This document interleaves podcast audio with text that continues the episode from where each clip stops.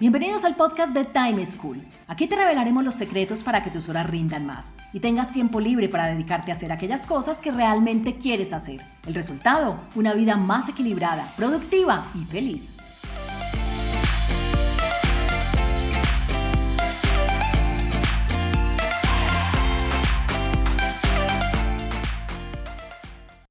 Hola, soy Juan Pablo Lema, un inquieto por la productividad y un estudioso del manejo del tiempo. Bienvenidos a un nuevo capítulo del podcast de Time School, en donde queremos ayudarlos a lograr más y mejores resultados dedicando menos tiempo. Hoy hablaremos sobre cómo hacer para conservar el control de nuestro tiempo, cuando vivimos en medio de un entorno con múltiples frentes y equipos de trabajo, cada uno con ritmos, presiones y estilos muy distintos. Y para ello tenemos una invitada muy especial, Andrea Arnau, quien es la fundadora y CEO de CPT Investments, un fondo de inversión centrado en financiar nuevas empresas latinoamericanas que están transformando sus industrias y cambiando los hábitos de las personas para lograr un mundo más sostenible. Además, colabora como asesora en proyectos especiales en Rocker, una incubadora de empresas con sede en Miami. Andrea comenzó su carrera en publicidad trabajando para grandes organizaciones internacionales, así como para empresas locales y startups, liderando equipos interdisciplinarios multinacionales, tanto en Colombia como en Estados Unidos. Andrea además ha sido ponente en AdTech New York y miembro de jurados de concursos de creatividad e innovación en Estados Unidos y Latinoamérica. Forma parte del panel de inversionistas de Shark Tank Colombia y Shark Tank México. Andrea, bienvenida. Qué honor y qué orgullo tenerte con nosotros en el podcast de Time School. ¿Cómo estás? Hola Juan Pablo, muy bien, muchas gracias por invitarme.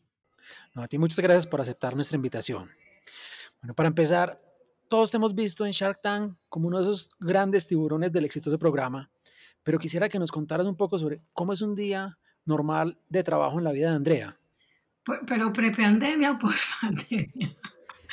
No, mentira. cualquiera, cualquiera. No, la verdad yo creo que los hábitos han cambiado mucho, pues cambiaron mucho en la pandemia y en mi caso se están como volviendo a, como a ajustar a lo que antes era como una rutina ideal. Yo normalmente pues soy muy madrugadora, a mí me gusta mucho madrugar, aunque no quiere decir que no me dé duro, me da muy duro madrugar. Yo, digo que uno, no sé, que es súper raro porque uno pues no creo que nada tengamos más práctica que madrugar desde chiquiticos para el colegio y sigue dando duro. Pero el resultado de madrugar es, es, es algo muy chévere porque las horas de la mañana, cuando no hay ruido de nada, ni hay llamadas, pues uno tiende a, dejar muchas cosas, a, pues a poder hacer muchas cosas con mucho foco.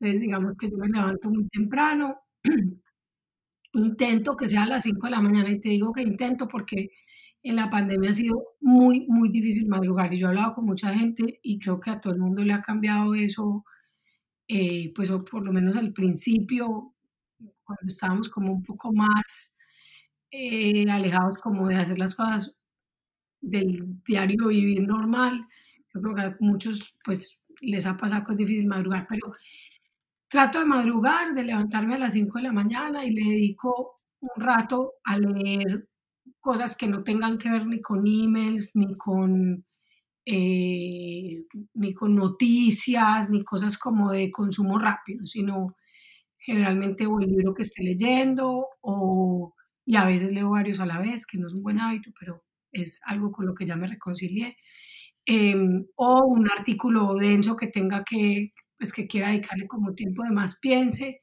es, lo hago a esa hora.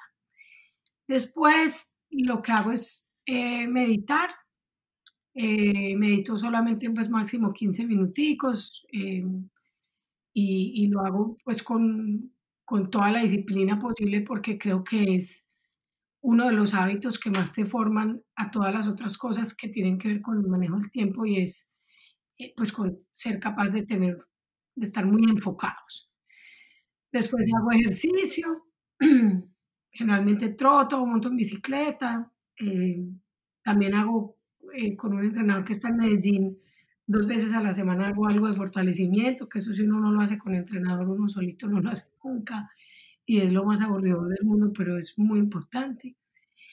Y ya empiezo, bueno, nada, y en la pandemia eh, cambió un hábito muy grande y es que el desayuno lo convertí en algo muy, muy importante porque cambié radicalmente mi dieta eh, y empecé a comer muchas verduras. Entonces le dedico un largo rato a cocinar. Pues me demoro por ahí una hora en la cocina, en, entre que, que, hago el desayuno y termino de organizar. Em, y pues porque tú sabes que yo vivo en Miami, pues y acá, acá pues no, no, es tan fácil como en Latinoamérica que tenemos como más ayuda. Em, entonces, nada, hago, me demoro mucho tiempo en ese y me lo disfruto un montón. Y mientras tanto oigo podcast y últimamente eh, Apple tiene en la aplicación de noticias, em, te leen artículos. Entonces también últimamente he estado escuchando artículos leídos, pues muy bien leídos, eh, por que, pues, que pueda seguir haciendo lo que estoy haciendo y pues leerme algún artículo de los que más me gustan, pues como más interesantes, como muy profundos, que me los, ah, me los lea. Después de eso ya empieza mi vida común y corriente, pues mm, llamadas, eh, conferencias de Zoom, eh, hacer cosas que esté haciendo yo, pues presentaciones o, escribiendo algo. Ah, tengo una oficinita aquí en la casa, entonces súper chévere porque me puedo concentrar mucho. Y, mm, y nada, ahí transcurre el día y, y pues paro a almorzar. y que también hago yo el almuerzo por esta, estos nuevos hábitos alimenticios, pues estoy muy, muy juiciosa cocinando, muy saludable. Y en la noche casi nunca como. Y en la noche ya sí se lo dedico a, a, a estar con mi marido o a, ver algún amigo si es, si es prudente, pues con esto del distanciamiento social estamos viendo muy poca gente. Eh, y, nada, descansar en la noche, ver, de pronto ver algo un poquito de televisión, pero muy poquita de cosas que no tengan nada que ver con nada. O sea, por ejemplo, me veo cosas de deporte o nos vemos unos youtubers que son unos veleristas, entonces como un poquito desconectar y tratar de acostarme temprano porque para mí el sueño es fundamental. Yo tengo que dormir siete horas mínimo, entonces, no mínimo siete horas, más de siete horas también ya es demasiado. Bueno, eso que nos contaste, te enfocaste mucho en lo personal y me encantan esos hábitos que tienes, eh, porque pues, claramente tienes identificado qué te funciona y qué no, además qué es conveniente y qué no, y encuentras como un justo equilibrio ahí, sin tan extremista ni tampoco tan relajada. Pero quisiera darle un doble clic en el tema laboral, porque te saltaste muy rápido todas esas horas que le dedicas y pues por tus funciones eh, asumo que tienes que coordinar trabajos pues con socios, clientes, con personas con diferentes expectativas, necesidades, inclusive diferentes ritmos, trabajando con gente de distintos países de Latinoamérica eh, y tú ubicada en Estados Unidos. Quisiera saber qué es lo más retador de esto para lograr obtener resultados esperados en los tiempos indicados, sabiendo que hay que coordinar tanta gente. Mira, yo creo que la pandemia nos ha ayudado mucho a normalizar este tema de no tener que estar presentes para tomar decisiones, sino que poder hacer reuniones muy rápidas y, y, avanzar. Eh, yo vengo trabajando remoto, podría decir que toda mi vida, o sea, llevo desde el año, más o menos desde el año 2002 o 2004 trabajando con equipos en todas partes del mundo, o sea, con equipos donde ha habido clientes en unos lugares, eh, equipos de desarrollo en otros, o sea, yo me acuerdo que al principio de mi carrera eh, teníamos un cliente que estaba en Dallas, con el equipo que estaba en Medellín, eh, en la parte estratégica estaba acá en Miami, y, y, digamos la gente de la, del área estratégica está en Nueva York. Y eso pues en la época de, de, de, Skype, que no era pues tan amigable como eso. Entonces, yo he sido muy creyente en que las cosas se pueden hacer con coordinación y orden utilizando herramientas como de colaboración como cosas tan sencillas como Google Drive. Es decir, no hay por qué seguir utilizando eh, documentos que uno se tenga que mandar y el otro lo, lo devuelva. Eso me parece pues supremamente obsoleto. Em, tener mucha transparencia con el calendario me parece muy eh, efectivo, o sea, que todo el mundo pueda ver el calendario de todo el mundo es algo súper importante para que, pues, para que, y para eso hay un montón de herramientas, desde poder dar visibilidad a tu, tu calendario de Google o, o herramientas como Calendly o esas herramientas que son pues muy eficientes. Em, digamos que yo digo que la pandemia nos ha ayudado a normalizar eso porque hay gente que antes sí requería las reuniones presenciales y yo creo que hoy podemos hacer mucho más en el mismo tiempo. O sea, y tú lo dijiste, yo tengo compañías en Colombia y en, y en México, eh, trabajo con gente que está eh, en los dos países, con gente que está en Argentina, eh, digamos, las, las personas que me ayudan a mí como a coordinar todo lo que tenga que ver con invitaciones a congresos y ese tipo de cosas están en Colombia. Realmente para mí no hay un tema de, de, de nada de fronteras. Súper claro. Pero quisiera unirme a esta última parte que me dijiste de empresas en Colombia, empresas en México, eh, trabajar con gente pues, en Argentina, en mismo Estados Unidos. Eh, y estos son muchos frentes de trabajo al mismo tiempo, pues cada uno va a su ritmo, cada uno va con sus expectativas y asumo que esto te genera algunos momentos de tus meses o de tus semanas con mucha carga y otros con menos presión. ¿Cómo haces para manejar esas variaciones y no morir en el intento cuando hay mucho, ni tampoco uno relajarse y perder el tiempo cuando tiene poco?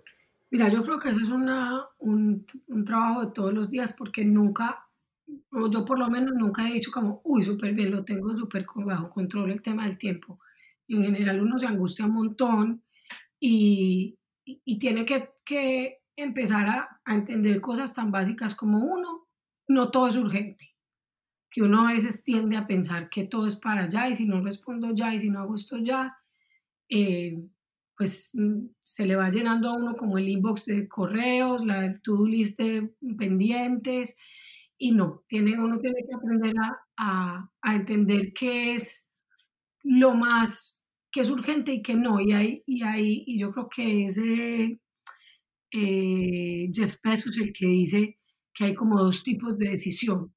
Unas que son como trascendental su, su, su, como su outcome y otras que después se pueden recalcular. No me acuerdo cómo es que las, o ellos cómo es que las, las clasifican, pero realmente las decisiones que no son trascendentales, o sea, que si, no sé, que si yo digo que sí eh, voy a hacer algo y de pronto después cancelar no es grave, o sea, si a mí me invitan a dar una conferencia y yo digo que sí, después no me puedo quitar porque ya me pusieron en un, en un programa, ya anunciaron a la gente. Esa es una decisión trascendental porque después no tiene vuelta atrás. Eh, entonces yo a esa le, es una decisión que tomo con análisis y con, y con cuidado. Pero si a mí me dicen, si, si, tenemos que tomar una decisión, si testear un anuncio para una de las compañías, por decir algo, y ese anuncio nos va a costar 200 mil pesos y nos va a traer un outcome que, que, que, lo necesitamos rápido. De pronto ahí no nos demoramos mucho en ver si la pieza sí está bonita, si, si, si, si eh, está exactamente como la marca lo requiere, no, porque lo que queremos es un outcome rápido y si no eh, pudimos entender con esa pieza en particular, pues podemos hacer un ensayo, otro ensayo nuevo, o sea, como que hay que, hay cosas que hay que decirlas rápido, porque si no, uno se queda ahí pegado en analizar y pensar y ahí se pierde demasiado tiempo. De acuerdo. Y en todo esto, la, cultura, la multiculturalidad de estos equipos que manejas y con los que vives en tu día a día, me figuro que te genera muchos retos y también te ha generado muchos aprendizajes.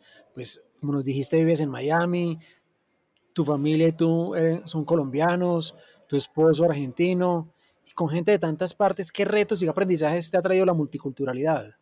Mira, hay muchos retos porque todo el mundo, por ejemplo, solamente, solamente la palabra ahorita significa tan distinto en México que en Colombia o en Argentina. O sea, para todos es, es como un tiempo como lo más laxo, o sea, es como distinto.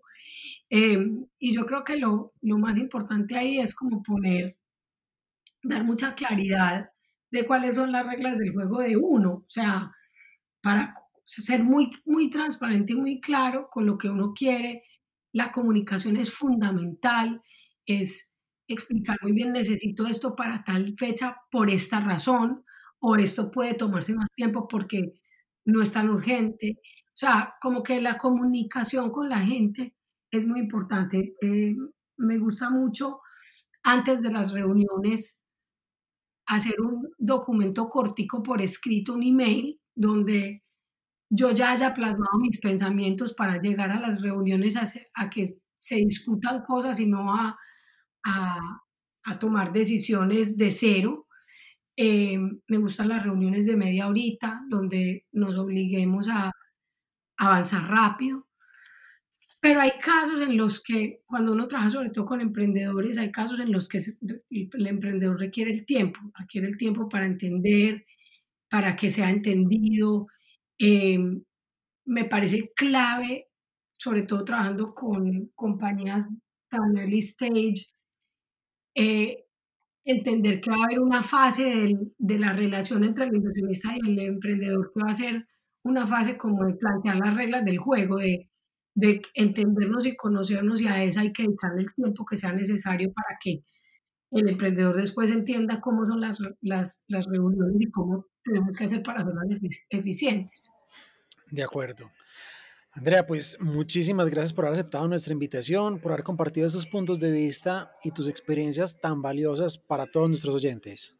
No, pues mil gracias a ti por, por invitarme y pues nada, ojalá que, que sirva de algo. En esto es algo que lo que estamos aprendiendo yo creo que todos, todos los días y, y que va a haber muchos cambios eh, en los próximos meses y en el próximo año que seguramente nos enseñarán a todos mucho. Así es, André, mil gracias. Y a todos ustedes quienes nos escuchan, los invitamos para que compartan esta maravillosa entrevista con sus amigos y no se pierdan el próximo capítulo del mejor podcast de productividad y manejo del tiempo, Time School. Chao. Encontrémonos en un próximo capítulo con una nueva situación y más recomendaciones para que seas más productivo y feliz. Recuerda enviarnos los audios con tus preguntas, dudas e inquietudes al WhatsApp en Colombia 321-700-4810 por correo electrónico a podcast.timeschool.com.